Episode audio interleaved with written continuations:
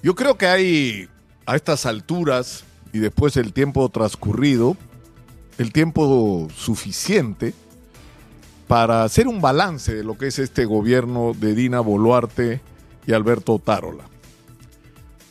Y el balance es absolutamente negativo. Es un fiasco. Es un fracaso. Es decir, yo estoy convencido de que así como cuando ganó las elecciones Pedro Castillo con las justas, por un poco más de votos que por los que le ganó PPK las elecciones a Keiko la vez anterior, el mensaje que llegaba claramente de la sociedad es que el país necesitaba un gobierno de unidad nacional, que éramos un país profundamente dividido, que había desperdiciado años por la confrontación y que necesitaba encontrarse alrededor de los objetivos comunes como país. Lamentablemente eso no ocurrió, la historia la conocemos de más y sabemos cómo terminó por lo menos este primer capítulo del gobierno penoso de Pedro Castillo. Porque esta es la segunda parte, porque Dina Boluarte fue electa en la misma elección. Y cuando cae Pedro Castillo por sus propios actos, es decir, esclavo de sus propias acciones, Dina Boluarte tenía una extraordinaria oportunidad de hacer aquello que no fue posible hacerse en julio del 2021.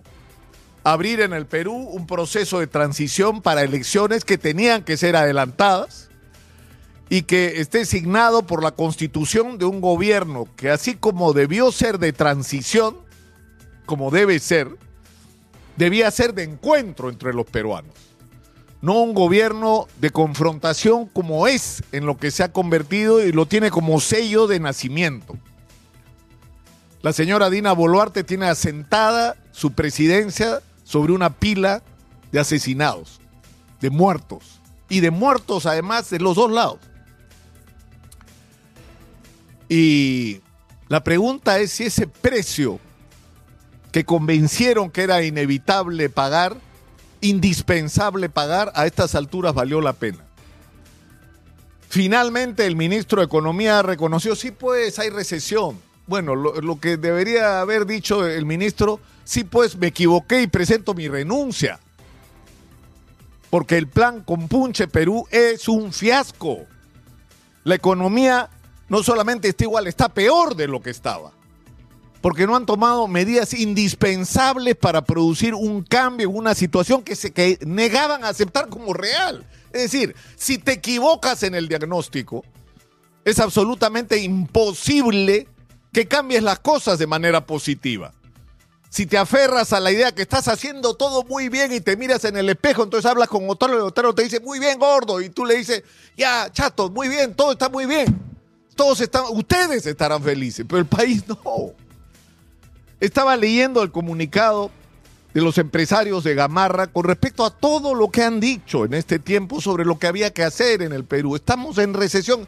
¿Quién mejor que los micro y pequeños empresarios para medir el termómetro de la economía? Si no son ellos mismos que sienten en carne propia la retracción del mercado, la caída de la capacidad adquisitiva de la gente, que son los que pueden dar fe como se hacen promesas que no se honran. Es decir, el Estado le va a comprar a los micro y pequeños empresarios puro cuento, pura palabra. Vamos a dar eh, un estímulo eh, eh, financiero a quién? A los bancos. Pero le han arreglado los problemas a los micro y pequeños empresarios como los de Gamarra o, o vayan a preguntar al norte del país lo que está pasando con los pequeños agricultores que están con la soga al cuello literalmente al borde de perder lo único que tienen en sus tierras, porque no pueden pagar las obligaciones y porque no ha habido una atención y una conciencia de parte del gobierno en que todo está muy bien. Todo está muy bien. Y recuerdo la frase, les voy a contar una anécdota. Fue a hablar un día con el, señor Alfaro, en ese momento ministro de Justicia, y, por un, un, unos conflictos que había. Y le digo, oiga, ministro, ¿cómo van a salir de esta situación? No te preocupes, me dice, y, no les miento, hizo, todo va a estar bien, cantando la... O sea, el ministro de Estado, que pensaba ya en ese momento que todo va a estar bien, como dice el spot publicitario. Me pareció patético, sinceramente, pero reflejaba lo que esta gente piensa. total, como tienen el apoyo del Congreso, como lo sostienen quienes perdieron las elecciones, a los que se han sumado, ¿no? La gente está en esa alianza que hay en el Congreso de la República, es una cosa que yo no sé cómo no hay una reacción de la sociedad. Los enemigos mortales de hace unos meses ahora están abrazados defendiendo juntos el privilegio de quedarse hasta el 2026 para exprimir hasta donde puedan la teta del Estado. En un contexto en el que, para empezar, como digo, no, es decir, no es que ha fracasado una estrategia económica, es que no hay una estrategia económica. No hay. O sea, los proyectos, grandes proyectos de inversión, siguen trabados y siguen trabados por un tema de desconfianza política y desconfianza en este gobierno, en lo que este gobierno pueda hacer o no, y en cuán serios son los compromisos que este gobierno adquiere. O sea, está los niveles de gasto en el aparato del Estado son lamentables, porque acá evidentemente lo que hay que hacer es activar el gasto público realizando obras que tienen que hacerse rápido y con la mayor transparencia posible para que eso mueva la economía. Pero lo más importante es que hay que invertir y dar confianza para la inversión privada, que es la principal generadora de empleo. Pero así como ha fracasado el Plan Perú, el Plan Compunche Perú, perdón,